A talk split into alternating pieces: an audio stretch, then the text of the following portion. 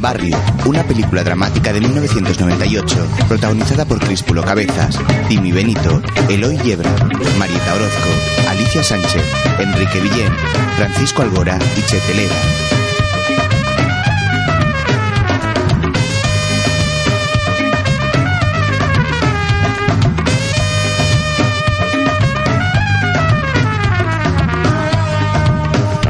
Escrita y dirigida por Fernando León de Aranoa.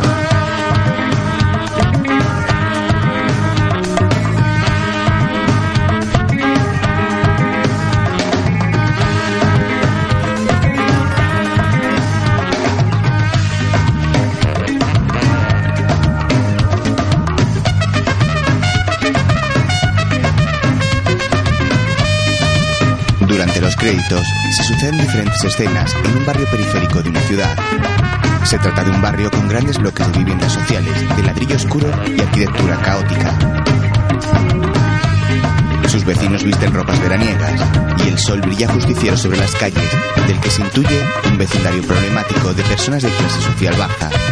Tres adolescentes se detienen junto al escaparate de una agencia de viajes. Mira, tío, Varadero Hotel, 7 días, ahí de 70.000. ¿Qué es Aide? Alojamiento y desayuno. Y te lo suben en la cama si quieres. Sí, te la chupan, no te jodes. Sí, gilipollas. Si quieres también te la chupan. ¿Y si es un camarero? No hay. Son todo camareras, por ley. Mira, Marruecos, Tánger, Túnez, 48.000. Ahí no hay tías, no es que son moros. En el Caribe sí que hay. Todas como esa o mejor. ¿Qué dices? Esas son modelos. Que viven en Nueva York y las cogen para las fotos. Que no, gilipollas, viven allí. Que mi hermano estuvo una vez y se folló una negra como esa. En una playa que estaba llena de palmeras. Y tú te crees todo lo que te cuenta tu hermano. Pero no había ido con su novia. Ya, pero justo salió para comprarle un regalo y se encontró con ella en la playa y se la tiró. ¿Para comprarle un regalo a la playa? Te lo juro, y se lo hizo con la negra. Ahí, delante de todo el mundo, con la playa llena. Qué cabrón. ¿Pero tú eres gilipollas o qué te pasa? ¿Cómo se va a tirar a la negra esa con la playa llena de gente? Pero tío, que ayer lo normal, que todo el mundo folla con todo el mundo gratis. Eso lo ha visto tu hermano en una película, te lo ha contado y tú lo has creído. A ti lo que te pasa es que te da envidia, que nunca te has follado a nadie, ni en ninguna playa ni en ningún sitio. Tú sí, no te jodes. Yo no he estado nunca en la playa. Y una vez de pequeño estuve potando en una. Iba de viaje con mis padres, me mareé y tuvimos que parar. Son muy incómodas, están llenas de arena. Podíamos ir a una aunque fuera en septiembre. ¿Y las pelas qué? Los chicos contemplan el cartel de una mulata en bikini. Mi hermano dice que las negras tienen un hueso de más en la columna. Por eso follan también. Venga ya. Te lo juro, aquí abajo. La tienen más larga y pueden mover más rápido el culo. ¿Tú no has visto que bailan así a toda hostia? Ya, pero eso es porque entrenan. Que no, que es por el hueso ese. Esta tiene un nombre. ¿Tú has visto alguna vez bailar así una blanca? ¿Tu madre baila así? ¿Qué tiene que ver? Di, ¿baila así o no baila así? No. ¿Y es negra? Tampoco lo ves. Pues ya está. ¿En serio solo hay camareras? Más tarde, Y en lo que respecta a la actualidad nacional, el comienzo de las vacaciones de verano constituye la principal noticia de la semana. Al menos dos millones de madrileños se han desplazado en lo que va de mes hacia... Susana. dispuestos a disfrutar La comida. unas merecidas una familia almuerza sentada a una mesa mientras ven las noticias. capital, las temperaturas Su nieta, que se va a quedar sorda como usted. Déjala, ¿no ves que está en la edad? antes en los primeros días de este mes de agosto. Susana, coño. masiva. Imágenes como estas han sido frecuentes hoy en las Míralas, playas tan contentas de con todo el España aire. como consecuencia Pero a tu padre le gusta. de la ya habitual. ¿Te gustan las chicas, Antonio? Sí, no sé cómo las dejan. Como todos ¿Qué los pasa? años, las Susana también playas hace de topless y no Valencia acogen pasa nada. a un gran ¿Que Susana número de hace qué? veraneantes. La industria hotelera ha visto Joder, mamá, desbordadas todo el sus mundo hace. previsiones más Tus optimistas. amigas, la gente de Son clase, muchos todos. los ¡Susana! Tranquila, tranquila, no decías que estaba mal. ¿A ti te parece bien? Ni bien ni mal, lo único que quiero es comer tranquilo. Valenciana cifra en ¿Qué es eso de que vas 6 haciendo millones el toples por número de ahí? visitantes La que joven entra al recibirán sus comedor. playas durante este Por ahí mes de no, agosto. en la piscina. La gran mayoría de los usuarios. La piscina donde sea, me da igual. En sus bolsillos la liberalización del servicio. te he activado. ¿Quieres que te vean los vecinos? Y a Telefónica se le dan más ventajas que a su Me la sudan los competición, vecinos. que ha de pagar Pero tú un te imaginas a canon tu por madre haciendo utilizar la toples en la red piscina. básica Mamá, no compares. ¿Cómo que no compare? Me ve a mí tu padre así y me parte la boca. de las metropolitanas, que representan el 50% de los No, que ingresos no te de veo tan bien. Telefónica. Y para los que este has año no dicho? puedan salir, ya lo saben, elijan una buena lectura Nada. y dedíquense a disfrutar de la tranquilidad del verano en la gran ciudad. En casa del amigo con melena alborotada y ojos claros, este come sentado a su mesa y su madre se acerca a En recogerla. lo que concierne al panorama Termínate la verdura. de algo no Quiero más. hablar es precisamente de tranquilidad. Esta mañana ha comenzado la tercera ronda de conversaciones entre los tocas de pantalón, trabajadores y la El padre busca desesperado en los bolsillos de un pantalón. No, huelga, mil pesetas y ya no está. fiesta y recogida de basuras de la ¿Has mirado bien? Perfectamente, y ayer estaba. Las habrás perdido. Mira a ver en los otros. Espera. El joven toma la tapa de un yogur y lee en su reverso. Promoción especial de verano. Un punto. ¿Vas a comprar más? Regalan viajes. Ya pueden. ¿Cuánto necesitas? Hay que enviar 20 tapas. Ni hablar. Para eso te pagas tu viaje. Aparece. Fry, No, hostia, que yo no te las he cogido.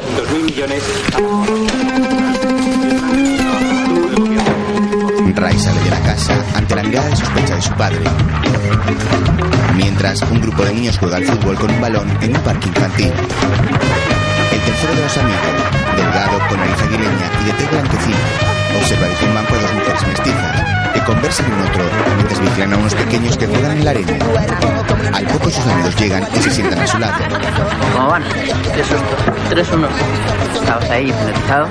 ¿Entiendes cuando te gusta el fútbol? Ya es. ¿Qué hacemos? Vamos a ver a mi hermano que nos enseñe la pistola. No puedo, tengo que estar pronto en casa. El otro día me la dejó coger un rato y es de puta madre. No pesa nada. ¿Te imaginas salir con ella por la calle? Que te entre alguien y que se caga. Llevarte la clase, ¿te imaginas? Con el puti. Salgas a la pizarra, no me sale de los huevos. No salgas la pipa y nada. Con el saliente para toda la clase te reviento la cabeza. Y vacaciones. Y vacaciones tres años seguidos. ¿Y si lleva el otra? El guti y de coña. Porque siempre quedamos en la plaza esta. Más tarde están en un vertedero de papel. Marta, rubia muy cariñosa. También domicilio, hotel, 12.000. Tania, pechos enormes. Hago todo lo que me pidas, atrévete. Griego, francés, 8.000. Duples lésbico, masaje completo. No te arrepentirás. Dos por uno, 15.000. Dos por uno. Como en el súper. Que no, gilipollas. Eso es otra cosa. ¿Cómo que no? Follas dos veces y pagas una. Dos por uno es que te la haces con dos a la vez. Dos a la vez, te cagas. Tiene que ser la hostia. Mira, un masaje completo de Elena y un cubano de Raquel sale por lo mismo que tres franceses de Tania. ¿Para qué quieres tú tres franceses, gilipollas? No sé. Por probar, yo qué sé. Por probar tienes aquí a Marco, superdotado, 26 años. Imagínate que te vas de puta si te encuentras con tu padre. Mi padre no va de puta, ¿Y tú qué sabes? porque lo sé. Además no sale nunca de casa. Como tu madre está muerta, igual tiene que ir de vez en cuando. ¿Para qué si ya se fue a la tuya? Ray golpea con su periódico a su amigo y se mira enfadada. Luego siguen leyendo cada uno sus anuncios. Mira, Tania admite visa. ¿Y a ti qué más te da, gilipollas? Sí que te da fuerte con Tania. Creo que me he enamorado de ella.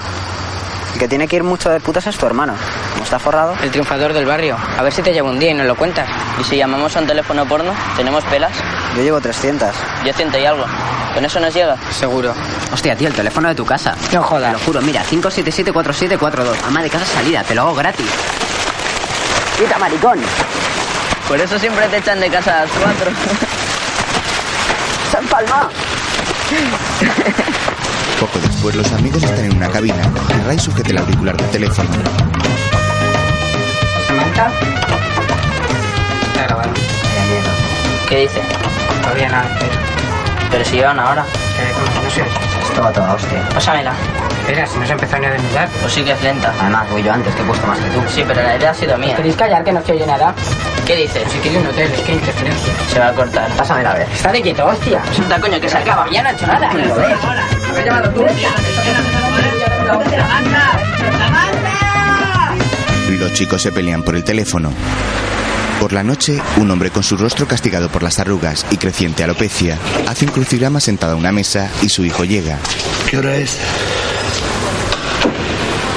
Tarde, las 12.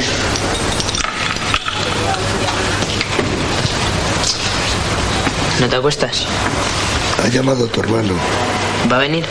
No puede, se va a Portugal a una feria de empresas. Te manda recuerdos. ¿Cómo está todo? Igual. Han cerrado la mercería. ¿Del todo? No creo, las vacaciones. Ya han empezado las obras. Van a hacer otro súper en la esquina del parque. Tiene buena pinta. Será más caro. Y nada más. El resto sigue igual. Bueno, me voy a la cama. ¿Quieres que te cuente un cuento? Papá, coño, que tengo 15 años. Su padre lo mira penado mientras él va a su cuarto.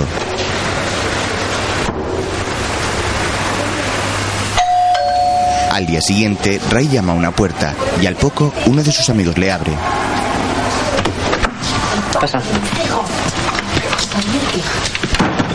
Javier. Cierra la puerta y pasa a una salita donde su amigo se pone unas zapatillas deportivas. Ay, María Elena. Su abuelo está sentado frente a un televisor y ve una telenovela. Tú no estás enamorada de Javier.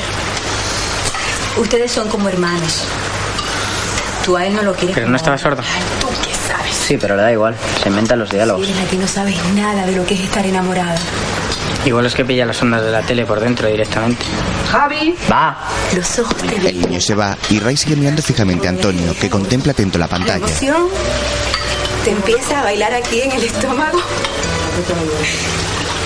Eh, Tanto que, que tiemblas. abuelo. Y a veces piensas que te vas a caer. El mundo entero a tu alrededor. Abuelo. Y lo único que sientes Eh, es tu Idiota. corazón golpeándote aquí adentro. idiota. El abuelo no se inmuta ante las palmas de Ray, que repentinamente gira su cabeza mirando hacia el pasillo. Suena la música a gran volumen desde el dormitorio de Susana. El adolescente se asoma cauteloso desde la sala y mira hacia la cocina que está al otro lado del pasillo.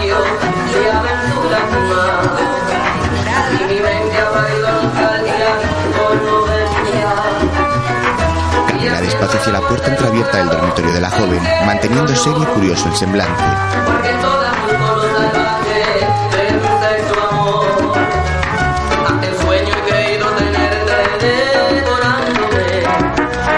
Y he mojado mis sábanas blancas recordándote.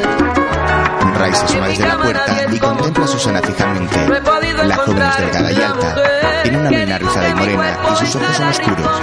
Ella baila al ritmo de la salsa moviendo su trasero y se mantiene de espaldas sin percatarse de la presencia de Ray, que desvía su mirada hacia la minifalda que luce. Ven, castígame con tus deseos más.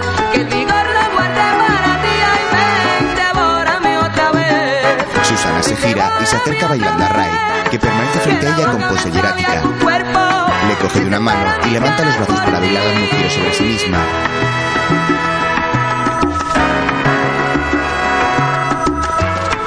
Ahora baila alrededor de Ray y lo mira fijamente de modo coqueto. Él esboza una leve sonrisa y Susana se retira y baila hacia atrás sin apartar su mirada del joven. Y he mojado mis sábanas blancas llorándote. En mi cama Javi nadie llega el momento. no he podido encontrar la que nos cierran. Que nos cierran, que. Súper. que sobre Qué coñazo de hermana, de verdad. devórame otra vez. Mira a su hermano asqueado y tira de su amigo para marcharse. Mientras tanto, el tercer amigo camina solo por una calle y se detiene frente a la puerta de una pizzería donde lee atento un cartel. Se necesitan repartidores con moto propia. Queda pensativo y al poco se reúne con el dueño del local. Hay cuatro turnos, tarde, noche, lunes a viernes y fines de semana. Te puedes meter en el que quieras que te va a dar igual. Luego te lo cambio yo como me sale de los cojones. Tienes un mínimo de cuatro salidas por turno, 230 la salida. Te damos el casco y la mochila. ¿Qué moto tienes? El tímido Manuel mira hacia la calle donde ve una scooter y señala con su cabeza. Esa. Muy bien, pues nada, empiezas pasado mañana. Mientras, Javi y Ray caminan por un paseo de un supermercado con las manos en sus bolsillos. Ahora vengo. Javi se acerca a un dependiente que coloca unas etiquetas. ¿La lejía? Ahí detrás. Poco después, Javi espera en la cola de una caja sujetando un bote de lejía en su mano y mirando fijamente a la cajera. Al momento Ray llega y queda a su lado. La otra está vacía. Es igual. Como que es igual. Tardamos menos. ¿Qué pasa? ¿Que no me oyes? No es coño, que estamos bien aquí. ¿Pero tú estás tonto o qué? Pongo la cola, me salen los cojones. Es mi recado, lo pago yo, ¿no? Pues ya está. Que te estoy diciendo que ahí hay menos gente, que tardaríamos ¿Pero qué prisa tienes? 90. Oye, tío, encima que te acompañe no me toques los huevos. A ver, chicos, Es el turno de Javi que entrega la botella a la cajera. algo más. Ambos miran embobados a la joven rubia que les atiende. Javi paga y ella le devuelve el cambio con una sonrisa.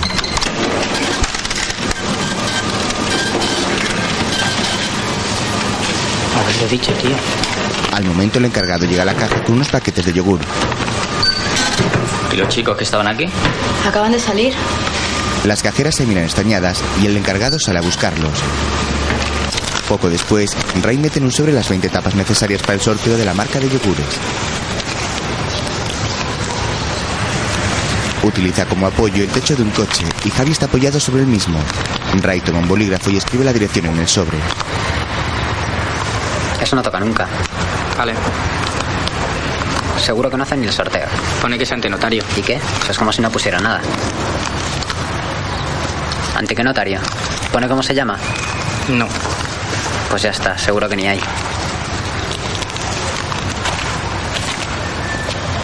¿Tú has visto alguna vez un notario? Ni yo, ni nadie. Yo creo que ni existen.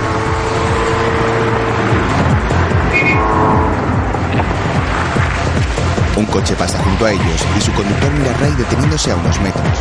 El chico se acerca y habla con un hombre calvo que abre la ventanilla. Javi los observa desde la distancia con rostro de sospecha.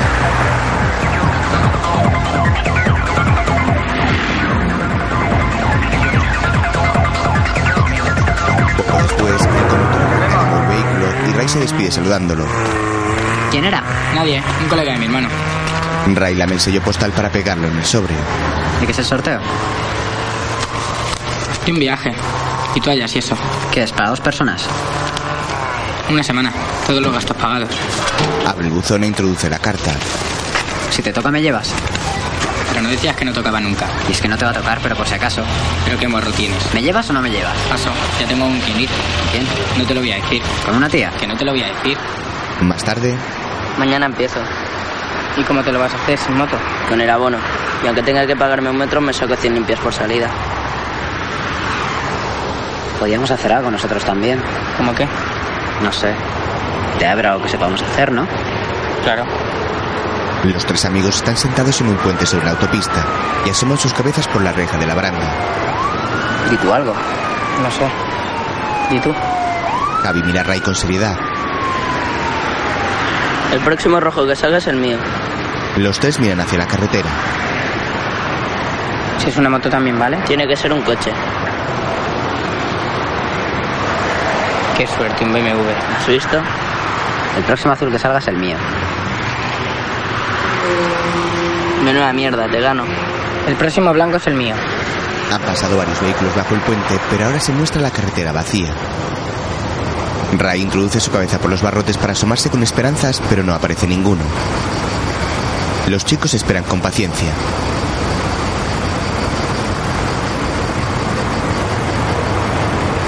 Te has quedado sin coche, se ha pasado el tiempo. ¿Qué tiempo? El del concurso se siente. ¿Quién lo dice? Lo digo yo que soy el que se lo ha inventado. Tú lo que eres es un gilipollas, no empecéis. Además va a salir ahora. ¿Qué coño va a salir? Aquí ya no sale nada. Venga, vamos a tomar algo. ¿Y mi coche qué? Ray, coño, que es un juego. Sí, un juego, pero el que se queda sin coche soy yo. Yo te dejo el mío. El tuyo no me gusta, es una mierda. Te jodes. Yo quiero que me deje mano el BMW. Ni de coña que me lo rayes. Déjaselo, ¿qué más te da? ¿Qué culpa tengo yo de que no le salga ningún coche? Comienzan a pasar de nuevo, pero ninguno es blanco. Prométeme que me lo vas a dejar. Sí, lo promete. ¿Lo promete sí o no? Los amigos se marchan y casualmente el primer vehículo blanco resulta ser una ambulancia, que pasa bajo el puente con las luces de emergencias encendidas.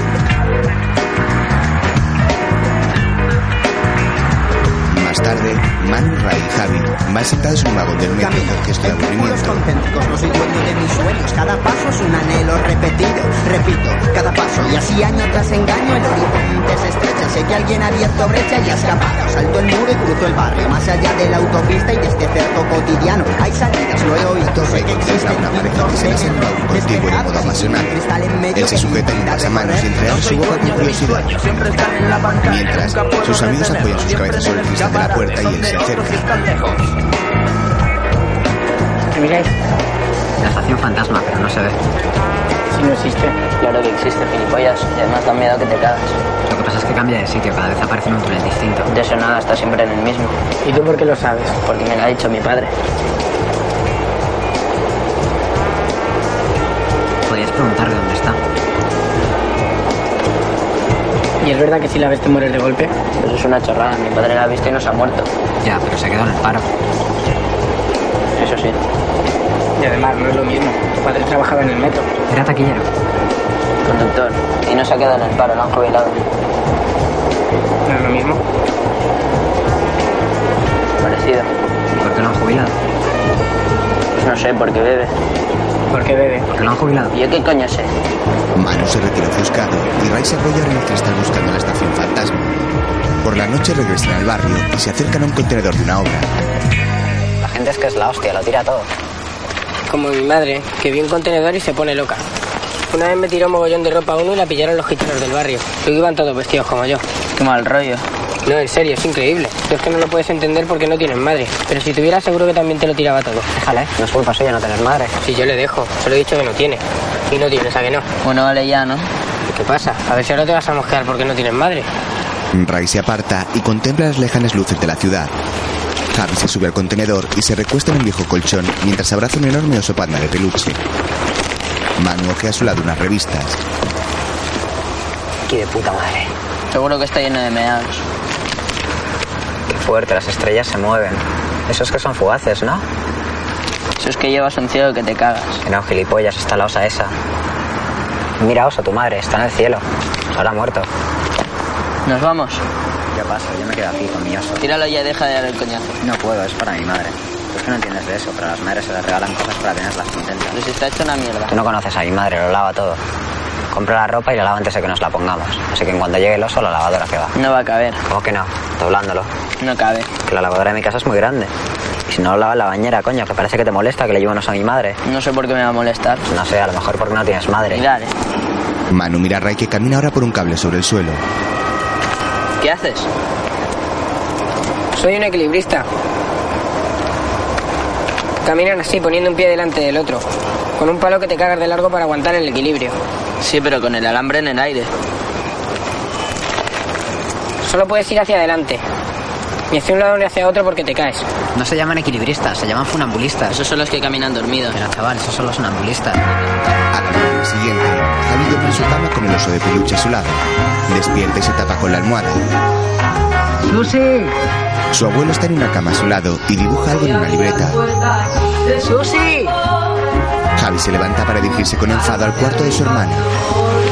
Antonio sigue dibujando y levanta de vez en cuando su mirada hacia la ventana. En el edificio contiguo, un vecino se aprieta en su baño y el abuelo lo observa a través del reflejo del espejo.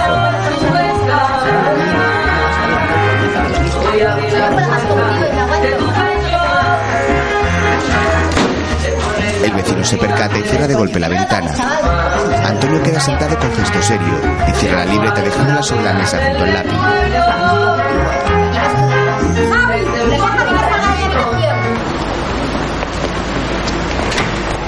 Más tarde, Manu sale de la pizzería portando un casco de motor rojo y una bolsa de reparto.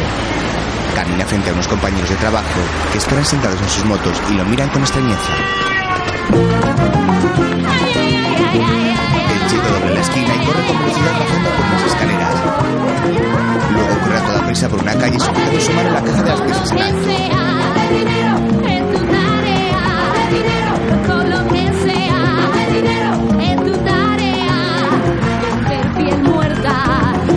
Luego cruza un puente subiendo su compás con agilidad y avanza sobre el mismo. Un señor mayor lo atraviesa en dirección contraria y se gira para mirar con el repartidor que lleva el pedido a pie.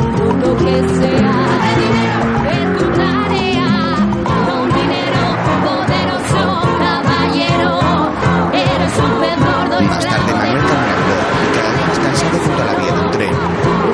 Poco después se dirige a una parada de autobús levantando su brazo para detener al vehículo que llega en ese mismo instante.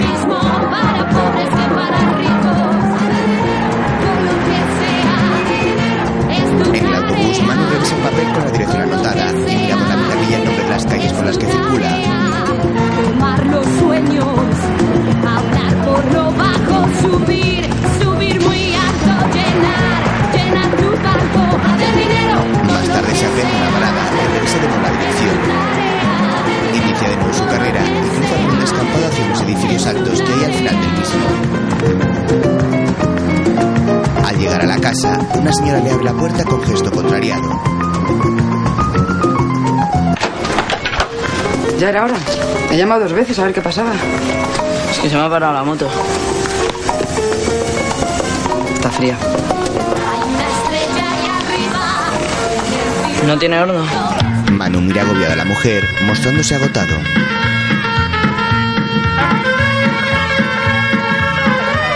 tarde, en la calle del barrio junto a la vía del tren, un grupo de gitanos actúa para los vecinos. Un joven toca un teclado junto a otros dos hombres que tocan sus trompetas. Tienen una cabra, a la que un tercero le hace subir a una escalera. Los tres amigos contemplan el número sentados en un rail de la vía. ¿Aún no se lo has contado? Es que no quiero que se enteren. Tendría que pasarle las pelas y ya se queda él con todo lo que manda mi hermano. ¿Os manda mucho? No sé, supongo. 50.000 o más, gana bastante. Está de puta madre, el mío no nos da nada.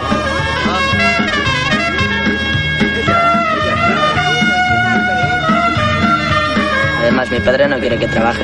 Prefiere que acabe en el instituto como Rafa. Igual luego él te puede dar curro. ¿Para qué? Si ya tiene. Una mujer sonriente con un niño en brazos pasa un cestillo pidiendo la voluntad a los vecinos. Debíamos copiar cintas para venderlas. Tenemos un cassette doble. Tu hermana tiene, ¿no? No nos lo deja ni de coña.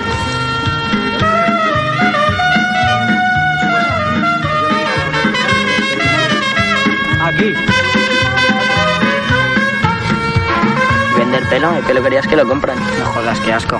En serio, para hacer pelucas o muñecas. Muñecas hinchables, ¿te imaginas? Raíz el que lo tiene más largo. Paso de que le ponga a mi pelo una muñeca hinchable. Porque no sé, a mí me gusta. Suelta, maricón. Si te mola. Suelta, coño. Muchas gracias. Gracias. Ahora viene lo mejor. Los chicos levantan sus miradas hacia las ventanas del edificio. Algunos vecinos lanzan sus propinas a la familia gitana. La madre y sus hijos se agachan a recoger las monedas del suelo.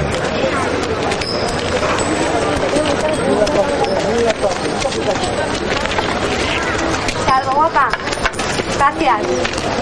Dale algo bonita. Gracias. Luego los amigos graban un anuncio de demanda de empleo. Hola, somos Javi, Manu y Ray y nos dedicamos a... Javi mira hacia Manu y Ray, que aparecen sobre un cromortera de colores con un número de teléfono. También sabemos, pues, Sus amigos quedan cabizbajos. pues no sé. Bueno, si estás interesado en nosotros, llama al número que aparece en pantalla. Más tarde, en un telediario, Benidorm, una de las ciudades que registra una de las mayores concentraciones de plazas hoteleras de toda la costa levantina, recibe cada semana la visita de 170.000 turistas, cifra récord en los últimos años. La población activa, especialmente el sector Hoy no sacas la hostelero, furgoneta. recibe con los brazos abiertos la que supone para su municipio principal fuente de ingresos del año. la familia de Javi almuerza en el comedor. Mejorando y se acerca a la Unión Monetaria según el último informe. La última vez cuando fue, la semana pasada, ¿no? Carmen, coño, hace calor, es verano. La gente en verano no se muda. ¿Qué culpa tengo yo? Están todos de vacaciones. Pide moderación salarial. Todos menos nosotros. Nosotros no tenemos dinero. Bajadas de los Y además en verano se está mejor en Madrid. No lo sé, no puedo comparar. Llevamos 10 años sin salir. ¿Qué quieres? ¿Discutir delante de los niños? No os cortéis, nosotros también discutimos delante vuestro y no pasa nada. Dice el informe anual del Fondo Monetario Internacional. Y tú vete pensando en sacarte el carnet. Así puedes coger también la furgoneta. Déjale que termine los estudios, que es lo que tiene que hacer ahora. ¿Quién quiere más? Papá. Tu padre seguro, siempre repite. Porque le gustan las cosas que preparo. Bueno, cuando salimos a comer fuera también repite. ¿Fuera dónde? ¿Al balcón? Porque lo dices como si fuéramos a restaurantes de lujo. Sigue empezando de forma negativa, sin embargo, los dos datos principales referidos ¿Qué tal el pobre, abuelo? al alto índice de paro, 22% de la población Podría ir unos días con tu hermano, así cambiaba de aires. Mi hermano, pobre. del mercado Si laboral. casi no sabe cuidarse él, ¿cómo va a cuidar de papá? No, nada, que se venga también. Seguro que tiene buen saque. Como tu padre. ¿Quieres dejar tranquilo a mi padre? Sí, yo le dejo. Lo único que estoy diciendo es que no le vendría nada mal cambiar de ambiente. El chico necesita un poco de intimidad. A mí me da Tú te igual. callas. Si estuvieras solo, igual estudiabas más. Aún no te he visto abrir un libro en lo que va de verano. Los analistas del Fondo Monetario Para eso tendría que bajarme el bar a estudiar. Varias noticias. ¿Qué quieres? ¿Que te dé un guantazo? Tribunales comenzamos. Yo a tu edad ya tenía callos en las manos. Pero de descargar camiones, no de hacerme pajas como tú. Ricardo, por favor. Ni Ricardo ni hostias. Contra el exdirector. La culpa es tuya, que te pasas el día llorando. Y ahora mira. Hoy ha declarado la primera ¿Qué pasa? ¿Que me tienes que dar todo mi permiso para ir al bar, gilipollas? Javi se levanta y se va enfadado. marido recibía dinero del Ministerio de ¿Y usted qué? ¿Cómo va? ¿Quiere un poquito más? No se corte, coma. No se vaya a quedar con hambre, que aún tiene que crecer. Y se lleva un poco a la habitación para luego. Hoy a diversos medios su preocupación Ricardo sirve puré en el plato del anciano, derramándolo sobre la mesa, y Antonio sigue comiendo por los ignorándolo. representantes de la patronal en la mesa de negociación. Las posiciones se alejan cada vez más, lo que hace que no se divise en el horizonte Más tarde, Manu ve un TVO sentado en el banco de la plaza infantil. Mira con disimulo hacia el lugar donde las latinas cuidan de los dos niños rubios.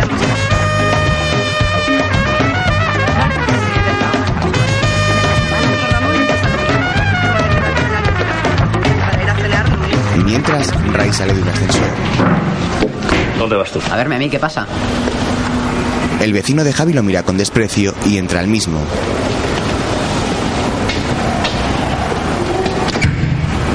¿Y este? Es que es madero, por eso tiene esa mala hostia. Quiere saber siempre quién es todo el mundo. Qué mal rollo. Es un paranoico, está convencido de que lo quieren matar. Mira siempre bajo del coche antes de cogerlo. Chao. Chao.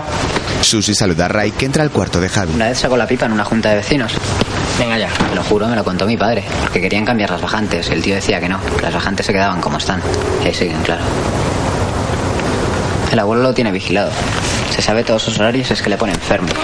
¿Será que sí, abuelo? Igual estaba echando la siesta. Le da igual, como está sordo. Antonio duerme profundamente sobre la cama donde está sentado su nieto que ha encendido una radio. Está de puta madre tu abuelo. Tampoco habla. No, no sé. Bueno, oye. Se ve que va junto. Claro.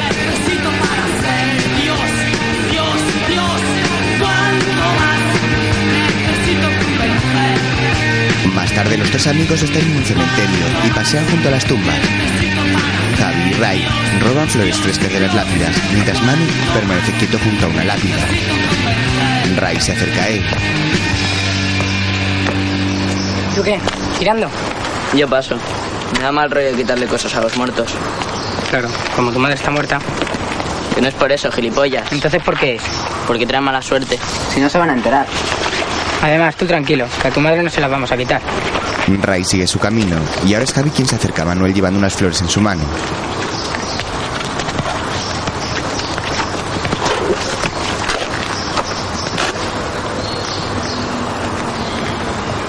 ¿Sabes dónde está enterrada? Ni idea. A lo mejor la incineraron. ¿Tu padre no te ha dicho nada? Mejor. Prefiero que no esté en ningún sitio. Así no tengo que ir a verla. ¡Eh, mirad! Este tío es gilipollas. ¿Qué tal me queda? Estás muy guapa. Quítate eso, anda. ¿Por qué? ¿No mola? Ray se ha colocado sobre el cuello una corona de flores y avanza hacia sus amigos saltando entre las lápidas. Manu camina respetuoso y cabizbajo por las calles que separan la multitud de tumbas. Ray toma ahora otras flores junto a las demás que guarda en su macuto y lee una inscripción. Mira, la del francés por 8.000. Javi y Manu se acercan y leen Tania Hernández, 1975-1993. ¿Cómo te pasas? Ahora tendría 22 años. ¿La abrimos a ver si está buena? Seguro está en pelotas. A los muertos se les entierra en pelotas, ¿no? Yo paso de que me entierren en pelotas. ¿Por qué no? Más cómodo. O en albornoz. ¿Cómo te van a enterrar en albornoz? Imagínate que resucitas, qué mal rollo. Si resucitas te da igual ir en albornoz que en pelotas que vestido de tía. A mí no, a mí que me entierren en chándal. Pues yo cuando muera pienso resucitar. Ya resucité una vez de pequeño. ¿En serio? Te lo juro. Nací muerto. Ya me iban a tirar a la basura y empecé a llorar y me sacaron. Pero por poco me tiran. Joder. Por eso, a mí que me entierren en albornoz. ¿Tú te ocupas? Venga, y a mí en chándal, ¿vale? Vale. ¿Qué marca? Nike. Vale. Bueno, ¿qué? ¿Nos vamos? ¿O queréis saquear un par de tumbas? Hostia, tío, se ha movido. Seguro. Que te lo juro que se ha movido. Venga, coño, que se va a hacer de noche. Como en la peli de zombies. Salían todos cuando empezaba a hacerse de noche. ¿Qué hora es? Que deben de estar a punto. Yo me abro. Espera, que nosotros también. Era broma. Los chicos se marchan del camposanto por su calle principal. Mario lo hace cabizbajo en primer lugar. Y otra vez el mismo mapa que me mantiene encerrado en un recorrido ciego, en sí mismo, en sí mismo. Me Los arrastran viajan los en metro mismos y Ray signos selecciona bajo y paso, y ordena al las vacío flores que han llego robado. camino de estación, desengaño, desengaño.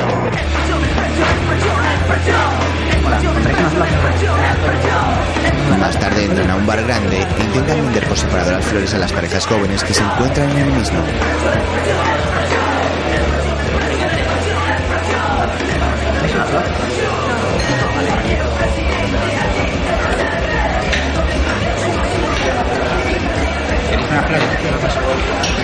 Ray se acerca a una chica con rastas rubias que se encuentra sola en la barra. Toma, para ti. Muchas gracias, no tengo dinero. Es igual, es un regalo. Que no, de verdad. La joven coloca su vaso junto a otro. Para ti entero. Que no, en serio. Que sí, tía, cógelo, que te lo regalo yo. Es que no lo quiero. Están frescas, las acabamos de pillar del cementerio. ¿Qué pasa? Nada. Claro que pasa, te estoy regalando un ramo de flores. Pero ya le he dicho que no lo quiero. Pues ya lo has oído, puerta. Ay, venga. Ya voy. Tú coge el ramo que te lo estoy regalando. Así que yo. Te callas ni hostia, te estoy regalando el ramo y tú te callas. No te calles, tú es un normal, que todavía te vas a llevar dos. Que lo cojas, coño. Comes el ramo. Que no me toques. que no ves el ramo. Que no me toques. el ramo. Que te comes el ramo. Te lárgate aquí. Lárgate de aquí, payaso. Javi agarra a Ray y ambos salen del local. ¿Ya? Hijo de puta. Me tenía enganchado que te cagas. Pero se ha echado en la muñeca. Sí, ya. por Retorcerme el brazo, no te jode. ¿Dónde vamos? La tenía en el bote. Si no llegase por el gilipollas ese, me la ligo seguro. Seguro. Sí, chaval, ¿tú por qué no estabas al principio? Está muy huevo. Tomás por culo. Ray lanza las flores con enfado sobre un contenedor abierto y sus amigos lo imitan. Luego avanzan por otra calle. Qué guapo. Se acercan al escaparate de una tienda de trofeos. Para mí es de las asas. Y para Rey el de la tía con la raqueta por maricón. ¿No hay ninguno al más gilipollas? No, pero mira, ese del bate se lo podemos regalar a tu madre, a ver qué tal. Vale, porque la tuya chungo. Mira, Tony. Es Aguilera. Que no, que es Tony, por el pelo. Ni de coña, Tony es zurdo. ¿Y qué? También le puede dar con la derecha, ¿no? Sí, pero muy mal. Le da de puta madre con las dos. Hostia, qué susto. No se le veía. Los amigos observan atónitos a un indigente que duerme en la puerta del comercio. Igual ha venido a por un trofeo. Sí, a por la chuta de oro, no te jode. No seáis cabrones. Va por la cucharilla de plata, a Yonki del año. ¿Qué dices? Hay uno en mi calle que mola mucho más que este. Mira, yo me pido ese de equitación. ¿Cuál de equitación? Del caballo. Eso es ajedrez, gilipollas, no es el peón de al lado. Eso es un obstáculo. Eso es un peón que te juega. ¿Y tú qué sabes si no has jugado al ajedrez en tu vida? ¿Y tú has ido alguna vez a los caballos? Pues te callas. Al día siguiente la madre de Ray lo despierta. Arriba, que son las 12. No sé ni cómo puedes dormir con este olor. La madre sale de la habitación. Le ha dejado un sobre junto a su mano y Ray despierta tocándolo. Se incorpora de la cama y lee con gesto de sorpresa que la carta procede de Laxa, la empresa de los yogures. En la etiqueta se dirigen a él, Raimundo Martín Llanes.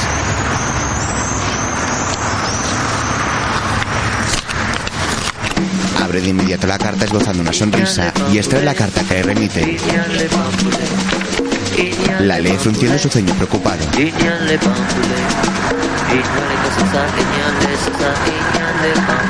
Más tarde, una furgoneta de la empresa aparca junto a su edificio. Él se asoma desde una ventana junto a sus padres. Al verlos llegar, baja al portal. Dos hombres se apean el vehículo. Uno de ellos lleva una carpeta en su mano y el otro abre el portón trasero.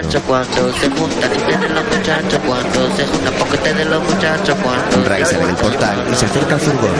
Algunos vecinos curiosos se reúnen en el lugar. Raimundo Martín. Sí, yo. Enhorabuena, chaval. Esto es Monocasco, 700 centímetros cúbicos, dos cilindros. Tiene encendido electrónico. ¿Te gusta? Pues, Su premio es una moto acuática que han descargado en la calle. Mucho. Pues firma aquí. Ray firma en la carpeta que rellena el empleado de la empresa. ¿Dónde te la dejamos? Ray mira la moto con resignación y los vecinos se ríen del absurdo premio. Más tarde, Ray y sus amigos están en su habitación y contemplan la moto de agua serios y sorprendidos.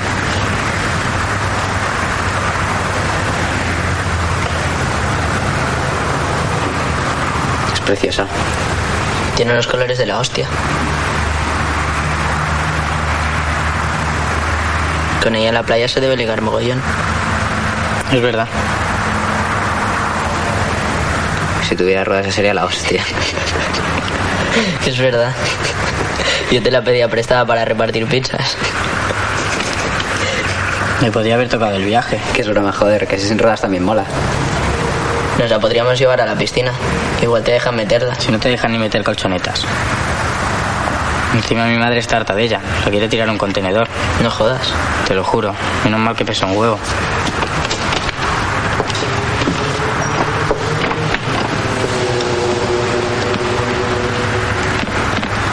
Podríamos hacer una fiesta. Tropical. Con bebidas y música. Invitamos a unas tías buenas. ¿Y de dónde la sacamos? Tú se lo podías decir a la tía esa, a la del parque. ¿Qué tía? La que cuida niños, esa que está tan buena. ¿La chacha, coño? Y que no es ninguna chacha. Pues lo que sea. Que se venga. Y que se traiga a sus amigas. ¿Y quién se lo dice? Manu, que la conoce más. ¿Y tú podías invitar a tu hermana? Sí, a mi madre, no te jode. ¿Qué más te da? Tendrá amigas, ¿no? Creía que estábamos buscando tías buenas, no hermanas. Tu hermana está buena de la hostia. ¿Mi hermana? Tiene un culo que te cagas, ¿a que sí? ¿Un culo que te cagas? Pero si es mi hermana. Javi mira a sus amigos con extrañeza. Más tarde en su casa, sale del baño y mira desde el pasillo hacia el dormitorio de Susi. Ella está en ropa interior y se pone unos pantalones mostrando su trasero. Mira hacia la puerta y encuentra a su hermano mirándola fijamente. ¿Tú qué miras, gilipollas? Susana da un portazo y Javi entra en su cuarto con gesto resignado. Por la noche, Javi camina por el barrio y pasa junto a la agencia de viajes. Una patrulla de policía se encuentra junto a los dueños. El cristal del escaparate está roto y alguien se ha llevado los carteles de palmeras soles y la mulata en bikini. Al poco los chicos se reúnen bajo un puente en el vertedero de papel y junto a los sillones ruinosos han colocado los carteles robados para su fiesta. Ray se sirve un vaso de un ponche. No me jodas, la tenía a huevo. Si la para con seguro. Eso nada. ¿La salida de Molina qué? La salida de Molina nada. Se la llega a dar bien y se entera. Pero eso es porque le ven a la izquierda. Si hubiera sido zurdo, gilipollas. Le viene a la derecha. Lo que pasa es que le bota mal. Se ve en la cámara lenta, tío. Le viene a la izquierda. Le intenta cambiar así. Cuidado, coño. Lo de ser zurdo depende de los genes, ¿no? Ni idea. Porque eso seguro que se puede controlar. Se podían hacer apostar a los futbolistas para que le dieran con las dos piernas. Ambidiestro. Ambidiestros, ¿te imaginas? A mí no me importaría ser ambidiestro. El rey es ambidiestro. Lo ves y seguro que tiene que ver. ¿Que ver con qué? Con todo. Para empezar, el rey no habría fallado el gol. No habría tenido que cambiársela de pierna. Eso sí. Aparte, Molina se lo habría dejado, ¿no? Si a ti el rey te tira un gol, ¿no te lo dejas? Pues no tengo ni idea. Pues yo sí. Y tú también. Y cualquiera. ¿Qué hora será? ¿Seguro que se lo has dicho? Sí, coño. ¿Y qué ha dicho ella? Ha dicho, si va a raíz, yo no voy. Eres un cabrón, no ha dicho eso, ¿no? Que igual se pasaba, pero te va a dar igual. Ray toma el cartel a tamaño natural de la modelo y baila con ella.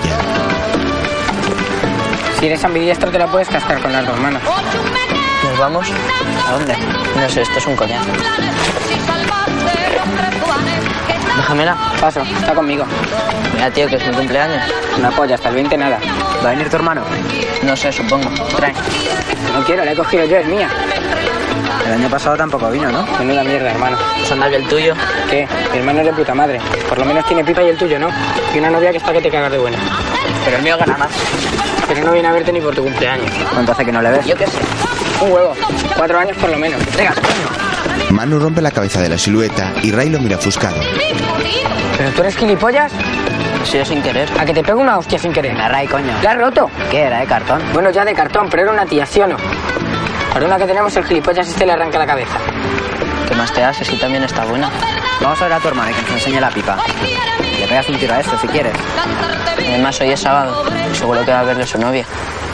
¿Y si se pasa a tu hermana? Que no se pasa, tú tranquilo. Lo ves, eres un cabrón, no le has dicho nada. Que sí, coño, pero que no va a venir. Si lo sabré yo. Pero si se lo llegas a decir, igual venía. ¿Le has dicho que voy a estar yo?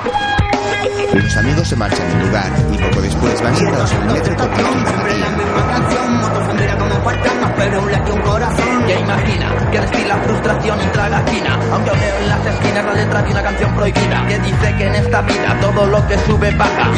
Más tarde caminan por una calle de la ciudad y se dirigen a un edificio de oficinas. Al poco se encuentran en una pequeña sala de vigilancia y el hermano de Ray les muestra una pistola. El joven viste un uniforme de guardia de seguridad sujetas el tambor con la izquierda, metes el pasador y lo fijas. Cargas las balas, cierras el tambor y listo. A ver. Y cuanto más rápido sepas hacer todo eso, mejor, por si acaso. ¿Cuánto tardas tú? Depende, 8 o 9 segundos. Y si entrenas menos. Yo en el examen lo hice en 6. ¿Y alguna vez le has disparado a alguien con ella? Una vez. ¿Y le diste? Aquí, para que no corriera. Pero si quiero lo mato. Las pelas. ¿Y dónde fue? ¿Aquí? No se puede decir. He dicho las pelas, hostia. Trae, anda. Es de puta madre, no pesa nada. Un kilo y poco. Hay que tener mucho pulso. Sí. Sí. Claro. Claro. Mientras el hermano habla, Javi pulsa unos botones cambiando las cámaras de unos monitores. Bajo abrirte. Cuelga el teléfono y guarda el arma en un cajón. Ahora vuelvo. Cambia de nuevo la cámara y en pantalla aparecen unas escaleras. El joven se marcha y los chicos lo miran. En un monitor se ve como el guardia camina por un pasillo hacia la puerta. Ray abre el cajón donde ha guardado la pistola y la coge. Qué guapa.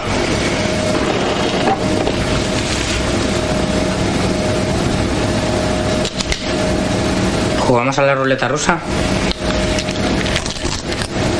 Ya debe estar llegando. Javi y Manu se colocan mirando hacia los monitores. Javi pulsa un botón cambiando la cámara y ven como el hermano le abre a su novia. Está buena que te cagas. ¿Cómo se llama?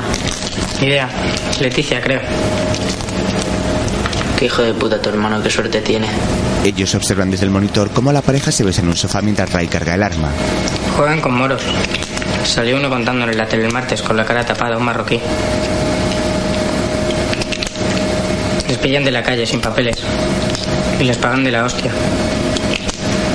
Se los llevan al hotel a jugar con otros. Y los que les llevan hacen apuestas de a ver quién se mata antes, con mogollón de dinero. Ya empieza. Paso, ya lo vi el otro día. Además, a mí esto no me gusta.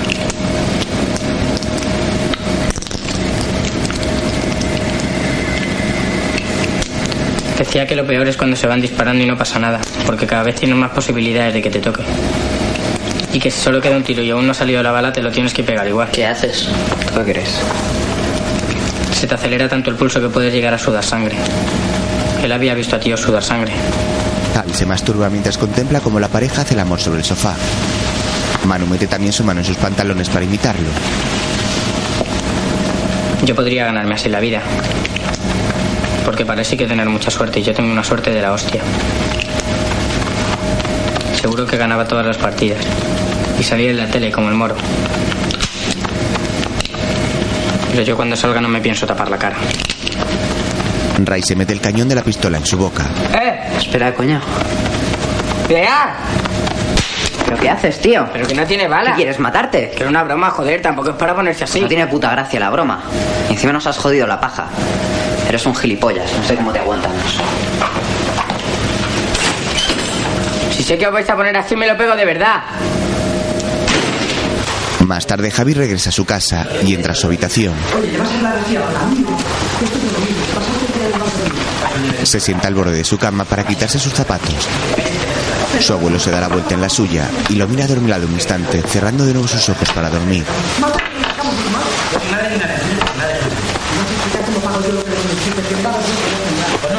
No, la que quieres al papel tu madre. Y mi mujer también la comida. Dale con mi madre. Deja a mi madre quita ya, coño. La vemos si quiero. A mí tampoco me sale a mí de los cojones. que Estás loca, coño. Todo el puto día arriba y abajo con mi madre. No contarás tú que te paso ¡Que te calles, coño! ¿Cómo quieres decir que la Eso lo cosa- tienes, cabrón. ¡Audias! Javi coge un Wallman de su mesilla e introduce un cassette. Se van enterando de una puta vez de cómo funciona la cosa. esa. Que tenéis una madre que está loca, joder. ¿Quieres que ya dejen tu bien? Pulsa un botón y sube el volumen del aparato. Luego se coloca unos cartuchos en sus orejas y se mete en la cama para dormir sin escuchar la discusión de sus padres. Al día siguiente, Manu lleva su reparto de la pizzería en un autobús de línea que avanza por la avenida. El joven va en pie agarrado a un asidero y en su otra mano sujeta la funda de las pizzas. Mira hacia atrás, donde unas chicas jóvenes van sentadas y se ríen.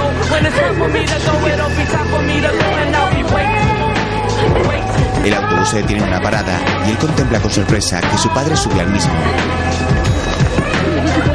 Mientras el hombre paga su billete, Manuel toma asiento en la última fila del vehículo junto a la ventana y se agacha para no ser descubierto.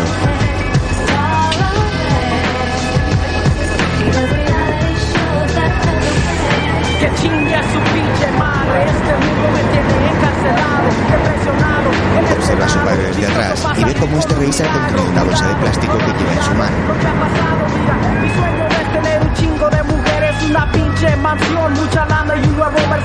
El autobús prosigue su ruta por una carretera de un barrio suburbial. Su padre sigue en pie junto a la puerta y Manuel se oculta ahora tras un pasajero que va en un asiento delante del suyo. Vive la noche y algún día vas a pegar. Mi jefa siempre me ha dicho, pero es muy duro llegar. necesito concentrarme, cuidarme de estos sueños que ya quieren terminarme. En la siguiente parada, el padre sapea y su hijo lo sigue con su mirada desde el autobús.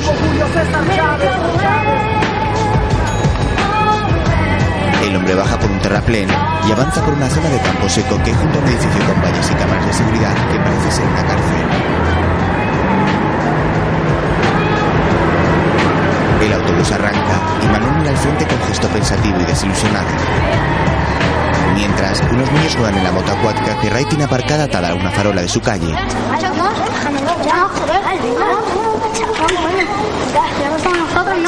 Fuera de ahí, hostia. Ray sale de su portal con Javi. que os subís en la moto os cagáis. Niños de los cojones. Me van a rayar y luego no va a haber quien la venda. ¿Has puesto ya algún anuncio? El del súper solo, y no llama a nadie. Es que es verano. Más tarde, están los tres apoyados sobre un coche y miran a un furgón blindado, donde dos hombres guardan un saco de dinero. ¿Te imaginas atracarlo? ¿Cómo? Con la pistola de mi hermano. Ni de coña, eso no lo atraviesas con una bala. Te hace falta un bazooka. Ni con un bazooka, con un tanque. Si no hace falta, cogemos uno de los de fuera y le ponemos la pipa en la cara. Y el del furgón que salva le pegamos un tiro al otro. Sale y nos llevamos el camión. ¿Y si no sale? Seguro que sale, son colegas. Igual no, tú qué sabes, igual se caen mal y se la suda que le pegamos un tiro al otro. ¿Cómo se van a caer mal? A ti lo que te pasa es que te da miedo. Que te ha molado lo de repartir pizzas y pasas de atracar furgones. Este tío es gilipollas. Los guardias suben al camión y arrancan para marcharse. Adiós. Volved cuando queráis.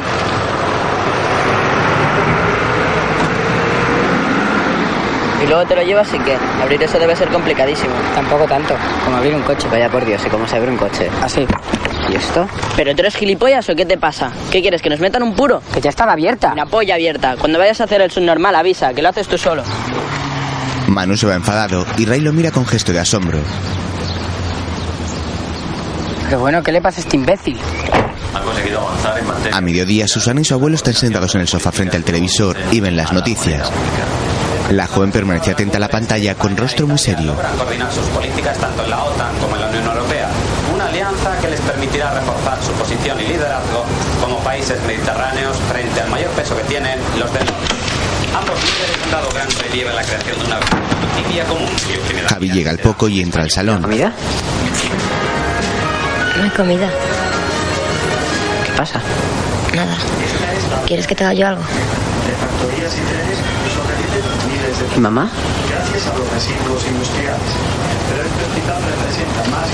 Está en la cama. Susana mira la tele con gesto preocupado. Ha estado la policía con orden judicial. A papá no le dejan entrar más en casa. Se ha ido a una pensión. ¿Pero por qué? La madre Teresa era una madre para mí, perdió la mía. Es que se han separado. Fuera. Mis hijas vienen a verme. Es que mamá se ha ido al juzgado y ha dicho que se quería separar.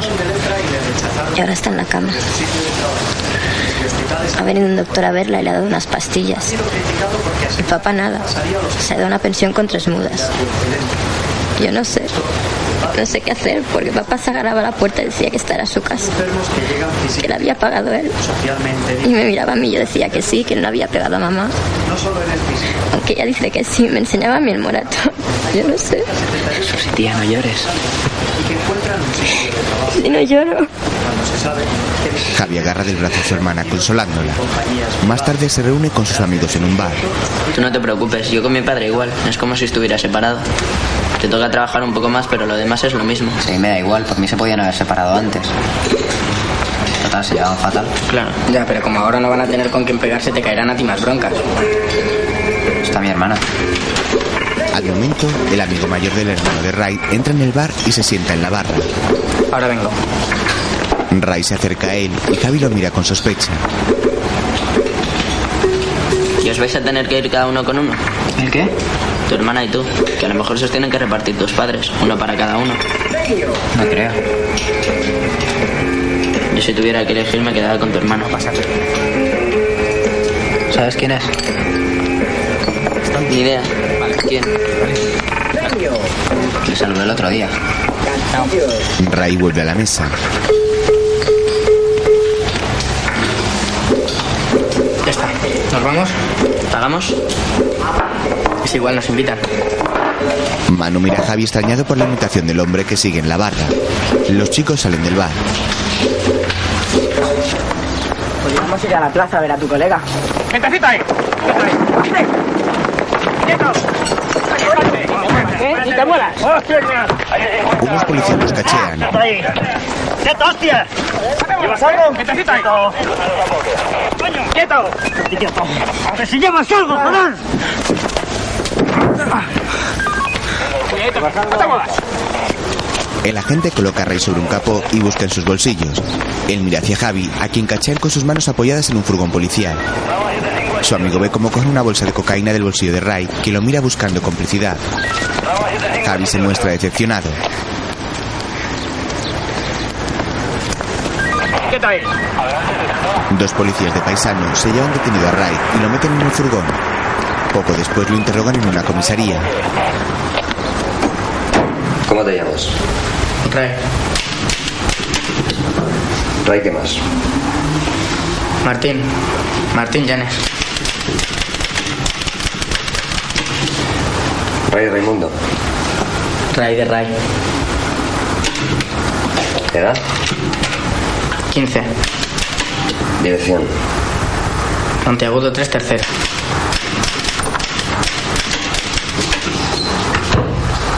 Un hombre con barba entra a la sala y muestra unos informes al que escribe a máquina los datos de Ray. ¿Ah, ya? Sí, muy bien, también lo paso. Pues mira, me voy que los tengo yo, ¿vale? De acuerdo.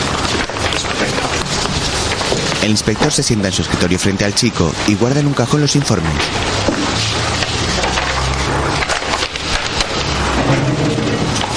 Saca del mismo la bolsa de cocaína que coloca sobre la mesa. Ray lo mira de reojo con humillación, mientras él toma un bolígrafo y firma en un papel.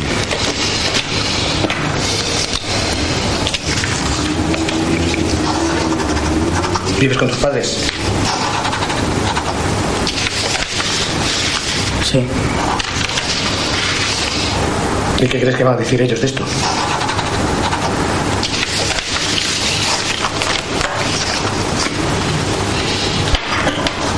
¿Es tuya?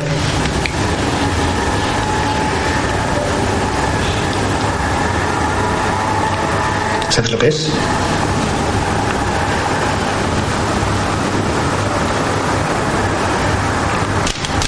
¿Quién te la ha dado? Nadie. Nadie. Lo ha robado. La encontré. La encontraste. ¿Dónde? En un coche. ¿En qué coche? No sé, en uno. ¿En qué coche? ¿Puedo llamar? Luego, ¿en qué coche? En uno, no sé.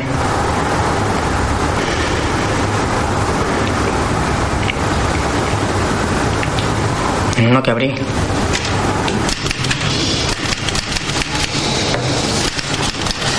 ¿Recuerdas cómo era el coche? El color, la marca. Algo. Era rojo. ¿Y qué pensabas hacer con ella? Dársela a la policía. ¿Está?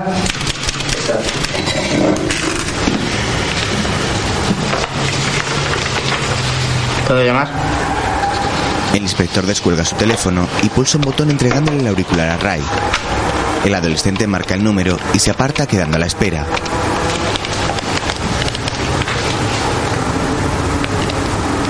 Mamá, estoy en casa de Javi que me quedo aquí a dormir, ¿vale? Para que no te preocupes. El inspector lo mira extrañado. Mañana a las 11 o así. Espera. ¿Puedo? Ray pide permiso para tomar el bolígrafo y el hombre se lo entrega. El joven abre la palma de su mano para anotar algo y se coloca el teléfono sobre su hombro. A ver, dime. Integralo del otro. A poco sale esposado de la sala. Te he dicho en casa que me quedo a dormir contigo. ¿En tu casa, Javi? ¿Qué pasa? ¿Que queréis ir con él? Sus amigos esperaban fuera y un policía los mira amenazante. Manu y Javi salen de la comisaría con gesto resignado.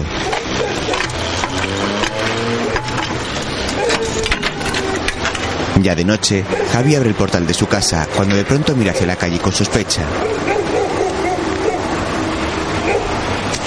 Su vecino, el policía, se encuentra agachado junto a su vehículo y alumbra con una linterna en busca de algún explosivo.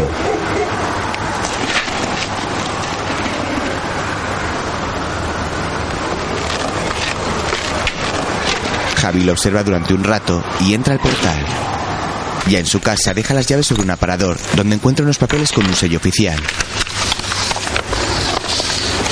Los toma en su mano leyéndolos con atención, cuando su hermana sale del dormitorio de su madre, cerrando la puerta con cuidado.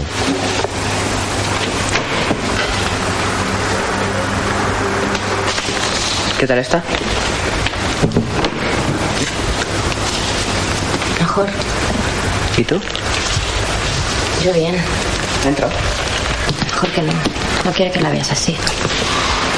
Susana se sienta en el recibidor con gesto triste y Javi lo hace junto a ella, mientras sigue leyendo los papeles.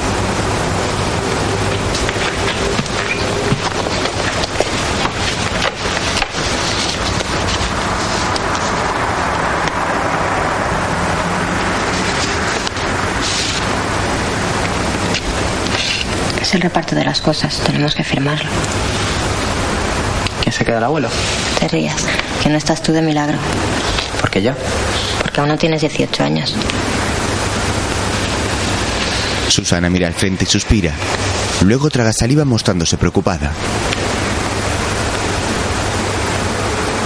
Papá está durmiendo en la furgoneta. Dice que no puede pagarse una pensión. ¿Dónde?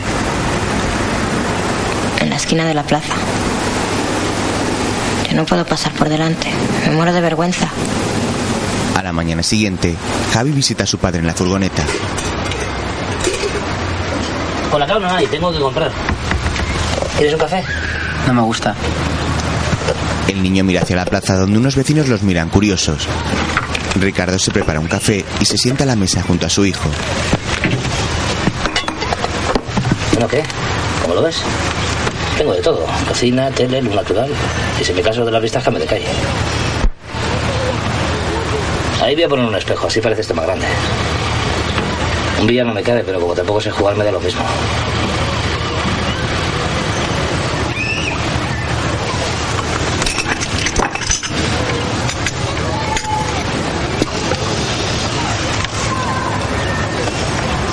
Mira, la casa es mía, la he pagado yo. No sé por qué me voy a tener que ir. Si no está a gusto que se vaya ella, ¿no te parece? Al final se la va a quedar tu madre y tu abuelo. Me van a poner una pensión. Voy a tener que vender la foneta para poder pagarla. Y se va a ir todo a tomar por el culo. Quiero. Me da lo mismo. No pienso pagarlo.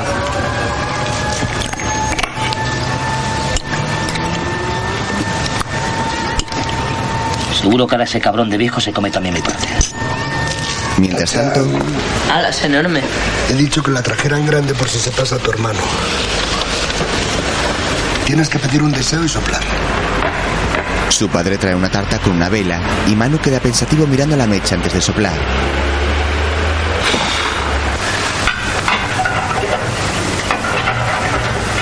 Poco después, Manuel está sentado en un sofá de su salón, junto a la mesa del teléfono. Tiene en su mano un pequeño espejo y el reflejo de la luz lo hace parecer una linterna. Manu va alumbrando con el haz tenue de luz unas fotografías que hay sobre una mesa. La primera es una en blanco y negro, donde su madre aparece vestida de novia.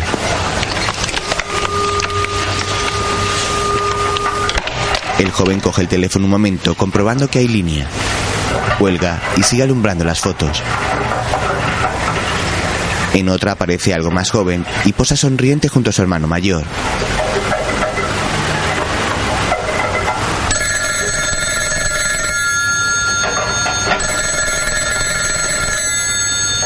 Javi lo llama desde una cabina. Felicidades, chaval. Te he cambiado la voz y todo. ¿Nos vamos a buscar a Ray? Es que igual llama a mi hermano. Más tarde los dos esperan en la puerta de los juzgados y al poco Ray sale por la puerta enfrentándose a ellos en una carrera. Los chicos se abrazan tirándose al suelo de la calle con efusividad. Un policía que vigila en la puerta les insta a marcharse. Más tarde se encuentran en un centro comercial y escuchan unos discos en unos cascos de prueba.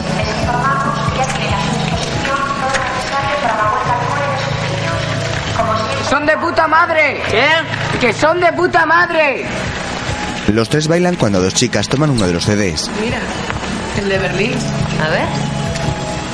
No lo he oído. 1800 paso. Ya me lo grabaré en su casa, tía. Ray intenta seguirlas, pero queda atrapado por el cable corto de los auriculares. Al momento, un guardia de seguridad llega y los mira con sospecha. ¿Van a comprar algo? ¿Qué? Acompáñenme, por favor. No te oigo. Que os vengáis conmigo. Suelta, coño. Estate quieto que te llevas las hostias. ¿Pero de qué vas? Que soy un cliente, no me toques los huevos. Venga, vámonos. Que no me sale la polla, quiero comprar los compas. ¿Qué pasa? No puedo. Venga, chaval, no me calientes. Son míos, tengo pelas. Que los dejes donde están. Que tengo pelas. Que los dejes, he dicho. Es que estás sordo, ¿qué? Poco después Pues salen del centro comercial. ¿De dónde has sacado las pelas? ¿Y a ti qué más pelas? Vamos a celebrarlo, tío, que es tu cumpleaños. ¡Taxi! Ray abraza a Manu y levanta su mano llamando un taxi. Al rato se encuentran en una discoteca. La sala está repleta de jóvenes que bailan al ritmo de la música. Las luces se apagan y encienden de modo intermitente con gran velocidad.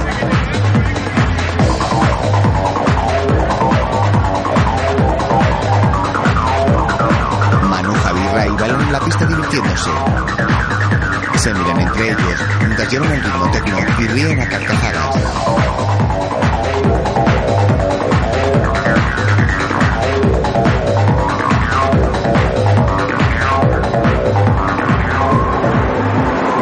tarde corren por un andén y pierden un metro. El tren avanza veloz por la vía abandonando su parada. Se encuentra en una estación céntrica y Manu se sienta mientras sus amigos esperan en pie. Pues ese era el último. Seguro. Al poco. ¿Y habrá fantasmas? Los fantasmas no existen, gilipollas. ¿Cómo que no? ¿Y tu hermano qué? A que te di una hostia. Si es una estación fantasma, habrá fantasmas normal, lo que pasa es que la cerraron hace mucho. A lo mejor es que se murió alguien en ella, se tiró al metro y por eso la cerraron. Y ahora está ahí, esperándonos. Qué capullos sois, que los fantasmas no existen. Claro que existen, lo que pasa es que te dan miedo. Lo que pasa es que no existen. Que te jodas a que nos encontramos alguno. Lo que quieras. Mil pelas. Mil pelas. Míralos, ahí están.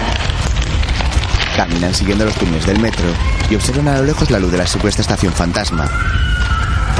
Ray se tiene un instante y mira hacia el frente con gesto serio y asustadizo, mientras sus amigos caminan hacia adelante. Los jóvenes se adentran por el túnel y caminan por las vías mirando a su alrededor con gesto de asombro. Sobre los andenes de la estación abandonada, numerosas personas sin hogar hacen del oscuro lugar el suyo. Sobre unos barriles de lata, unas hogueras iluminan y calientan el ruinoso andén.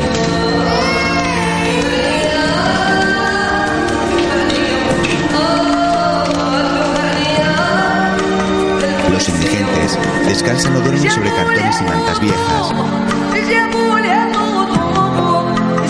viejas. Su mobiliario se compone de trastos abandonados y desventijados.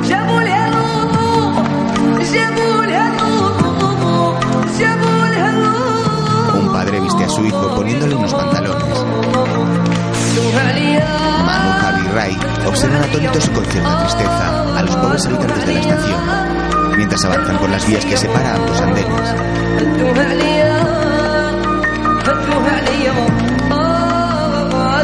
Un hombre de raza negra los contempla con recelo. Una vieja radio suena a su lado en una mesa. Junto a la misma, varias personas descansan y una madre acuna a un bebé que mece con cariño entre sus brazos.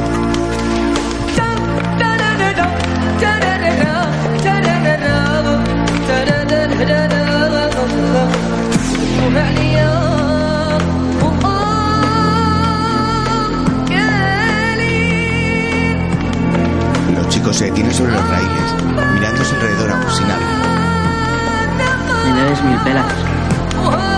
Ray mira hacia Javi de soslayo y continúa observando la triste vida de aquel vecindario.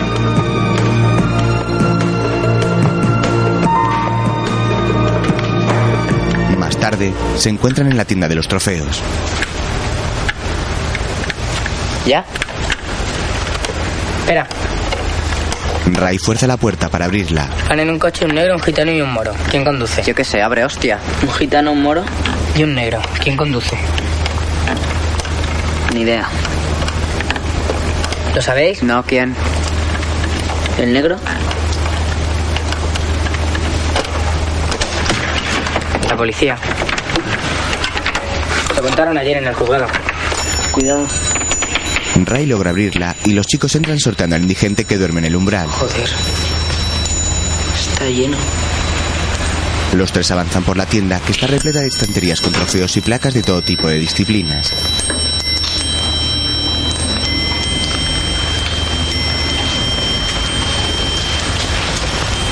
Ray toma de una mesa un trofeo de bronce en el que un nadador da una abrazada. Aquí hay uno de un tío calvo que se está ahogando. Está nadando. Es de natación, gilipollas. Pues parece que se está ahogando, mírale los ojos. Pues no, y no está calvo. Eso es el gorro. ¿Y tú qué sabes si no sabes nadar? Y tú sí, no te jodes. No, pero sí sé ahogarme. Y este tío se está ahogando. Bueno, vale, se está ahogando. ¿A que no habéis visto nunca un ahogado? Pesado eres, tío. Pues yo sí. Una vez en la tele. En los vigilantes de la playa. Entonces no está ahogado, sería un actor. ¿Tú qué sabes, gilipollas? ¿Lo viste tú? Pues te callas. Javi toma una copa plateada y se la entrega a Ray. Toma, tío, te lo has ganado por coñazo. ¿Quieres decir algo? Que no, que no, que no puedo aceptarlo. Sí, tío, que te lo mereces más que nadie. Que no, de verdad, tú sí que te lo mereces más. Para ti. Deberíais compartirlo. Tú cállate que eres un gilipollas y no sabes ni nadar, ni ahogarte, ni nada. Te vas a abollar, normal. ¿Qué? Hay más. Además, a mí me gusta este. Pues este es mío. No os peleéis, que hay dos mil. Ray toma de nuevo la estatuilla del nadador que contempla con atención. Mientras, Javi se coloca frente a un enorme trofeo y observa su cara que se deforma por el efecto del metal. ¿A que no sabéis de qué color son los ahogados? Pasa de mí, anda. Claro, tú no lo sabes porque tu tele es en blanco y negro. Porque no tenéis dinero para compraros una, que no. Que me dejes. Azules. ¿Y sabes por qué? Porque se les pega el color del mar. Si te pasas mucho tiempo debajo se te pega. ¿Y si te ahogas en la bañera? ¿Cómo te vas a ahogar en la bañera, gilipollas, si no cabes? Javi se ha sentado en el suelo y llora con angustia. Pero tío... ¿Qué te pasa? Nada. Tío, que nivel sería lo de antes. Es igual. Si no es por eso. Toma, no llores. Y estos también, Tom. Vale, Ray, coño. ¿Qué pasa si le mola?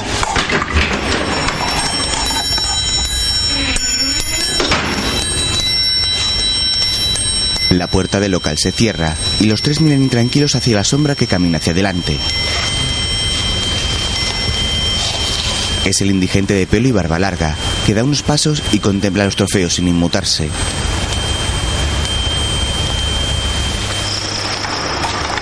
Poco después, los amigos caminan portando algunos de los trofeos robados. Ray lleva un montón sobre sus brazos y mira la farola donde estaba la moto acuática. ¿Mi moto? Hijos de puta, se la han llevado. Se acerca y encuentra el candado roto sobre el suelo. ¡Chrizos de mierda! ¡Mierda de barrio, joder! Pero es muy cabrones. No te han dejado ni las ruedas.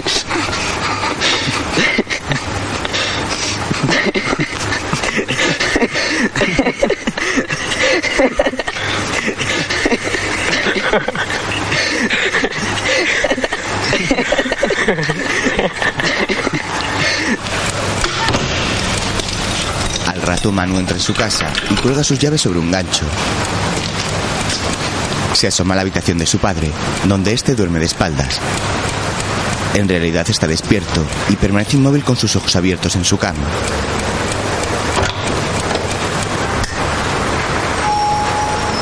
Manuel entra a su habitación y se quita su camiseta de propaganda. Mira con sorpresa hacia su colchón, donde hay un regalo junto a una nota donde se lee, de parte de tu hermano. Le ha gustado mucho la tarta.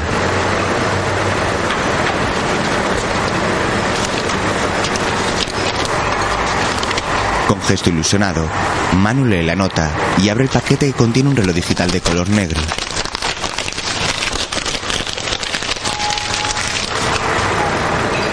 Al día A siguiente, ver, papá, chavales, que esto se enfría. ¿Qué hay? Verdura. Amonestados la pasada jornada de la Liga Española. Jesús, buenas tardes. Hola, buenas tardes. que va a haber eh, mano dura a lo largo de la... ¿Me puedo sentar aquí? Es para ver mejor la tele. Siéntate donde quieras. Primeras sanciones porque el comité de competición Has de la hecho muchísimas. fútbol ha comenzado la temporada de manera Javi se sienta en el lugar de su padre y todos comen sus platos viendo las noticias. El chico se percata de que hay una servilleta de más que toma en su mano mostrándola a su madre. Este Sobra una. que, que le han puesto al jugador y como digo no está La costumbre. Los dirigentes aragoneses Carmen la retira y los hermanos se miran entre sí apenados mientras continúan el almuerzo en familia.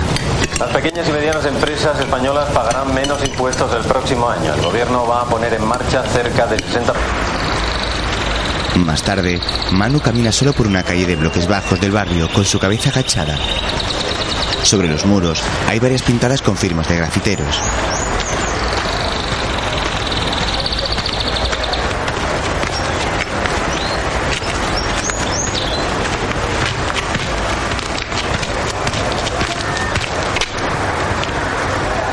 De pronto, el joven se detiene en seco y gira su rostro hacia el escaparate de una pequeña tienda. Sobre una vitrina se encuentran los relojes idénticos al de su regalo y otros falsos que se amontonan sobre un cesto vendiéndose por 500 pesetas. El joven queda pensativo.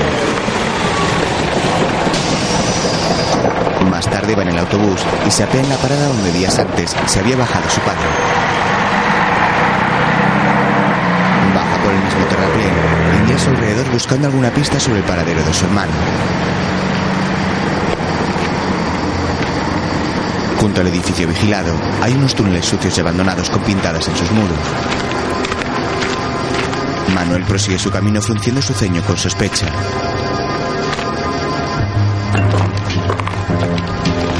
Luego avanza por una vía de tren abandonada, acercándose a una bifurcación, tras la que se encuentran unos vagones de mercancías.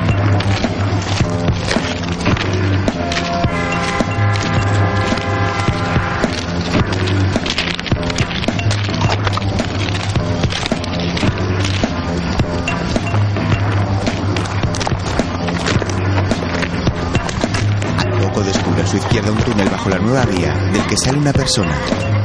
Se trata de un yonki con aspecto desaliñado que camina cabizbajo y desorientado. Manu lo observa con cierto temor cuando pasa a su lado mientras continúa caminando hacia adelante. Ahora mira hacia el oscuro túnel con gesto de extrañeza. Abandona la vía por la que camina y se dirige con decisión hacia el túnel de hormigón. Un tren pasa sobre el mismo en ese mismo instante.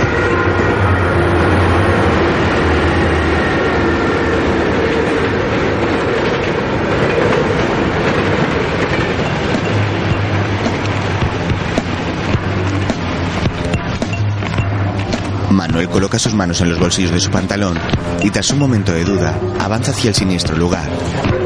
Bajo el túnel, un grupo de yonkis conviven entre suciedad y droga.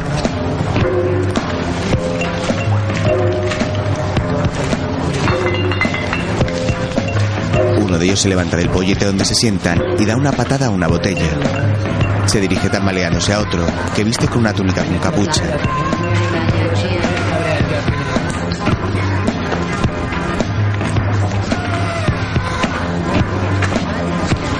Manu sigue caminando hacia adelante y observa todo con tristeza y desolación.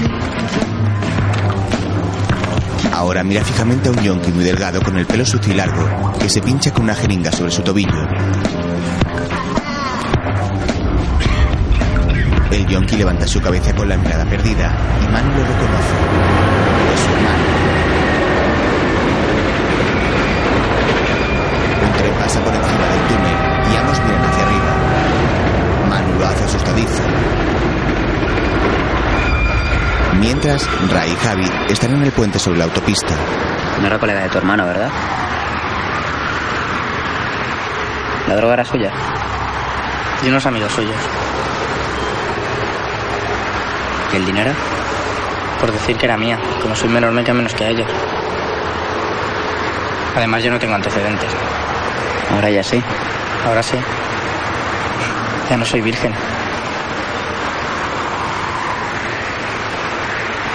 ¿Cuándo te van a meter?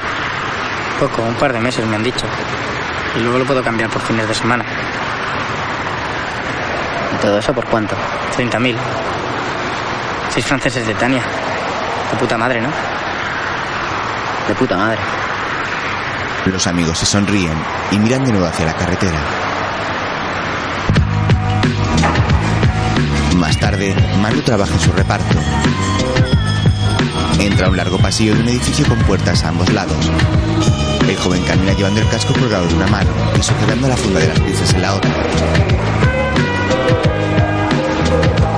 Mira la dirección que lleva anotada y llama a un piso. Mira sus pies y encuentra sus zapatos llenos de barro que intenta quitar con las suelas.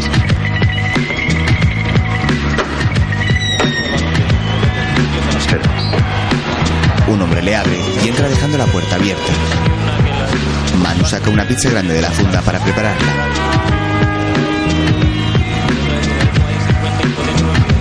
Luego mira hacia el pasillo de la casa y encuentra al fondo a la cuidadora de los niños que se pone un sujetador mirándose a un espejo. Manu la observa atento y el sudor corre por su frente.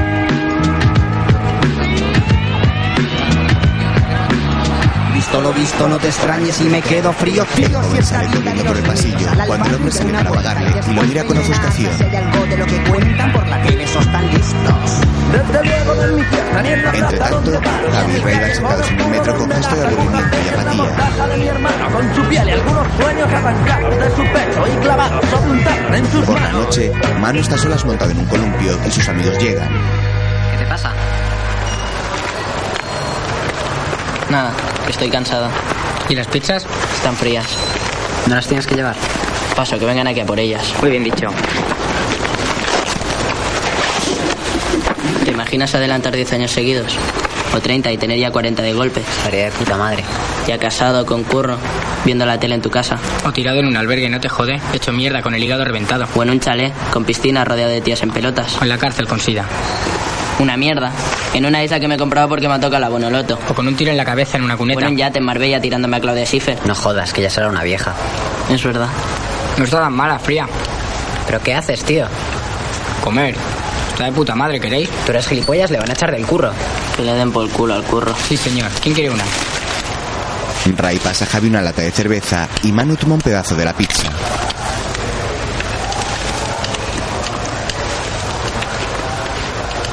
A lo mejor mi madre tampoco está muerta. ¿Y eso? Podría ser, ¿no?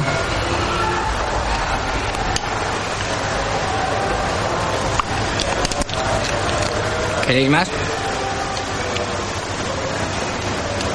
No sé de qué hostias se quejan, está mejor fría. Poco después caminan por otra calle. Hostia, tío, qué fuerte.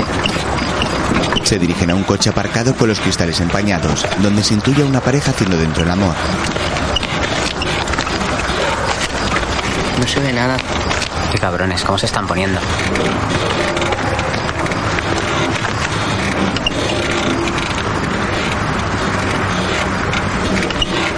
Tiene unas tetas de la hostia. ¿Se las ves? Los chicos intentan ver algo entre las pocas gotas de sudor que desempañan el vaho. Yo creo que se la está chupando. Imposible. ¿Tú ves que la cabeza está ahí? Eso no es la cabeza, es una pierna. Sí, una pierna con orejas, no te jode. Se la está chupando, lo que pasa es que está girada. Lo que pasa es que eso no es la cabeza. Si se la estuviera chupando la tendría más baja. ¿Y tú qué sabes? ¿Te la han chupado alguna vez? Sí, tu madre, ¿qué pasa? Para que te dé una hostia. ¿Por qué no se la chupas así se entera de cómo va? ¿Por qué no me tocas los huevos? Ya han acabado. Los tres se retiran prudentes y se marchan caminando hacia adelante. Yo quiero verla, a ver si está buena. Fijo que sí. Hostia, La puerta del coche se abre y Susana baja del mismo. ¿Vosotros sois gilipollas? ¿Quién era ese? ¿Y a ti qué te importa? La joven está sudorosa y pasa junto a ellos que la siguen con su mirada. ¿A qué sabía? Vete a tomar por el culo. tu hermana chupándosela a un tío, qué fuerte. No se la estaba chupando. Pero no decías antes que sí. Bueno, ¿y tú que no? Que no podía ser con la cabeza tan alta, ¿o no? Depende de cómo la tenga de grande.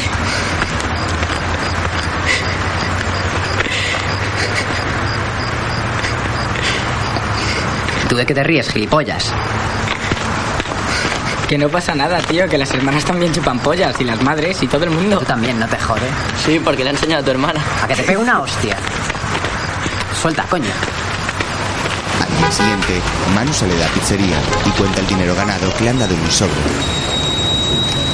Lo guarda en su bolsillo y se marcha cerrando la puerta donde continúa el cartel anunciando la búsqueda de repartidores.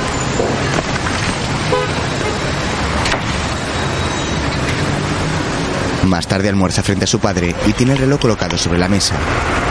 ¿No te lo pones? Es que me roza. Manuel marea con su cubierto unas hojas de lechuga y mira de reojo a su padre con gesto serio. Pues nada, se ha cumplido. ¿El qué? El deseo. Lo que pedí el otro día. He visto a Rafa. Ayer. Su padre agacha su rostro con angustia. Y no sé. Papá. Papá, por favor. El hombre llora con sentimiento de culpa.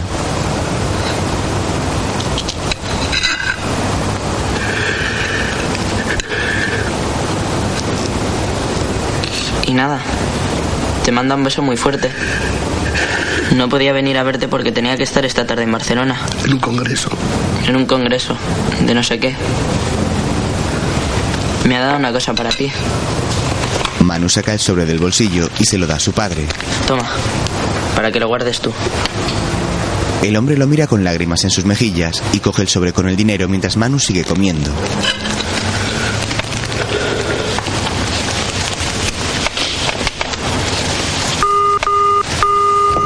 Más tarde, Ray llama al interfono de Javi. ¿Quién es? ¿Está Javi? Ha salido. ¿Te apetece dar una vuelta? Estoy recogiendo. Espera, ¿cuánto tardas? Diez minutos. Susana cuelga el aparato y Ray da unos pasos para esperarla junto al portal. El joven mira a un lado y ve un alambre oxidado y retorcido sobre el suelo. Se acerca despacio y se coloca sobre el mismo para imitar a un funambulista.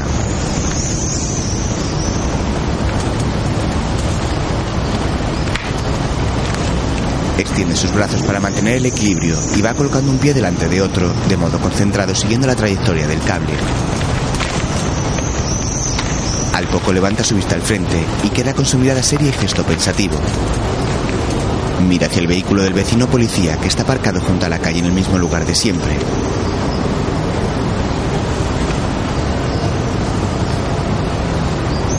El adolescente mira hacia el portal y a su alrededor cerciorándose de que no hay nadie y se dirige al coche. Se trata de un vehículo antiguo tipo ranchera de color verde con una vaca sobre su techo.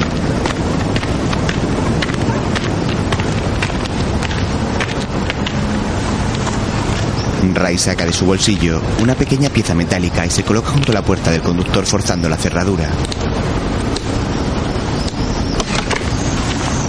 El pestillo automático se abre y el joven guarda la palanca en su bolsillo trasero y abre la puerta con sigilo. Se agacha junto al asiento y abre la caja que hay debajo del volante, del que salen multitud de cables.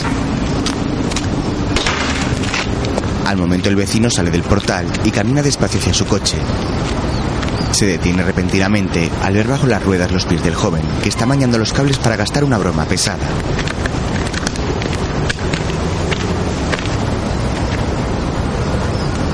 El hombre se acerca con sigilo al vehículo que rodea por detrás. Mientras, coge su pistola que oculta tras su pantalón.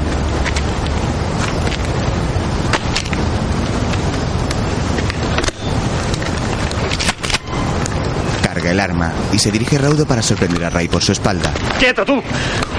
Ray permanece inmóvil mirando al frente con gesto asustado mientras la apunta con la pistola.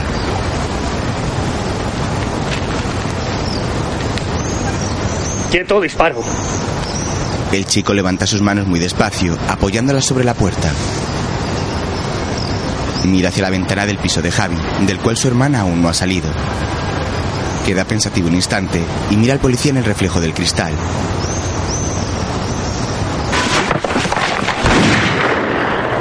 Ray intenta huir y el policía le dispara.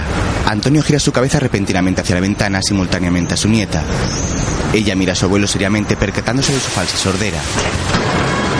Más tarde, Manu va en un vagón de metro y en la siguiente parada Javi sube al mismo. La crónica negra se cierra hoy con un lamentable suceso, la muerte de un joven en un barrio de la capital a causa de los disparos de un agente de policía. El joven, menor de edad, atiende a las iniciales RML y estaba pendiente de juicio por robo y tráfico de estupefacientes. De tráfico volvemos a hablar, pero esta vez referido a la operación Retorno que continúa desarrollándose con total normalidad en nuestras carreteras.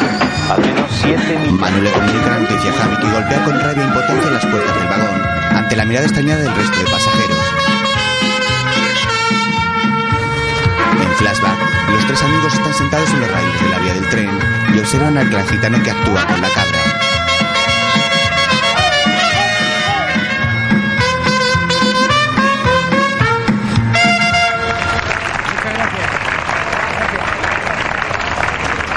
Ahora viene lo mejor. Los jóvenes miran hacia las ventanas, contemplando cómo los vecinos lanzan las monedas de propina a la familia. Nunca había soñado que llovía dinero. Yo sí, muchas veces. Y yo, sobre todo de pequeño. Y también que de los grifos salía Coca-Cola. Gracias. Dame algo.